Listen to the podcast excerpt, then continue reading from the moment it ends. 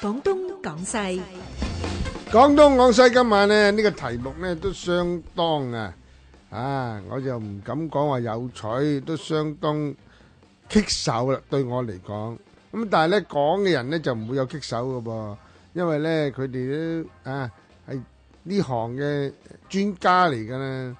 咁啊呢個題目呢，當啊三個人講我聽嘅時候呢，我都即係幾驚訝啊！點解會講到墳場呢？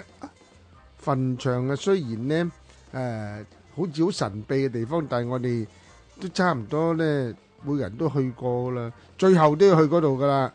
咁究竟有乜嘢文化嘅含義喺墳場裏邊呢？今晚我哋有吳思源呢，有李淑敏呢，同埋山金老人小弟劉天志講下呢個題目墳場。個人意見節目《廣東廣西》，現在開始。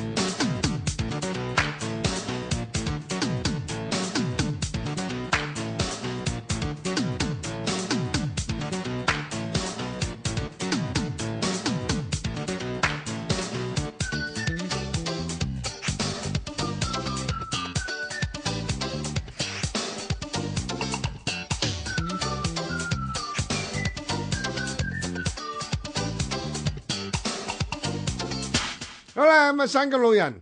係，真係咧要請教下你啊！係，今晚呢個題目咧叫墳場，多嘢講啦，墳場都係講啊，好通識噶，考都識。咁唉你最符合咧，廣東廣西啊。你而你家誒通識教育都好多人叫做誒特登，因為尤其講死亡學咧，要去墳場睇下，係嘛？係嘛？嗯即咁咧係正視死亡啊嘛。啊咁所以而家墳場通常一般係好香中國人嘅忌諱嚟嘅。係啊係啊啊，即係死啊，墳場邊墳場一直係俾中國人邊緣化，係唔提。嗯但係喺外國咧，就其實就係變咗一個學習嘅地方嚟嘅墳哦場。。咁你介紹下你呢個嘉賓啊，阿李淑敏 Jacqueline 咧，佢 Jacqueline 第一次嚟啊嘛。係啊，我都啱識佢啫。嗯佢話靈異學會會長，哦佢好多參觀墳場嘅靈異經經驗，係咁咩嗯啊可以順便咧點樣傾傾下咧。我同可佢以做過講下節目，㗎咯你有噃，冇不做過過喺節目喺啊？外邊個節目做過，係但係啊，咧就唔係講誒係啊墳場，係講誒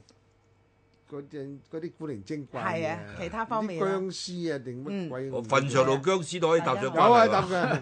咁啊，另外咧，誒吳思源就嚟過好多次啦，係啦，係啦，老各朋友位大家。好啊！啊係，好啊，咁你帶到，你帶領我喂，就。其實我哋咧，我忌今諱啊日因為今日我先 諗起，其實我哋有兩個嘉賓咧對墳場都可以認識，係一個咧就可以預告啦嗯，就聽晚嚟做嘉賓嘅丁新豹。係，啊，哦，係啊，係啊佢寫嗰本書咧就係講。冇墳錯誒。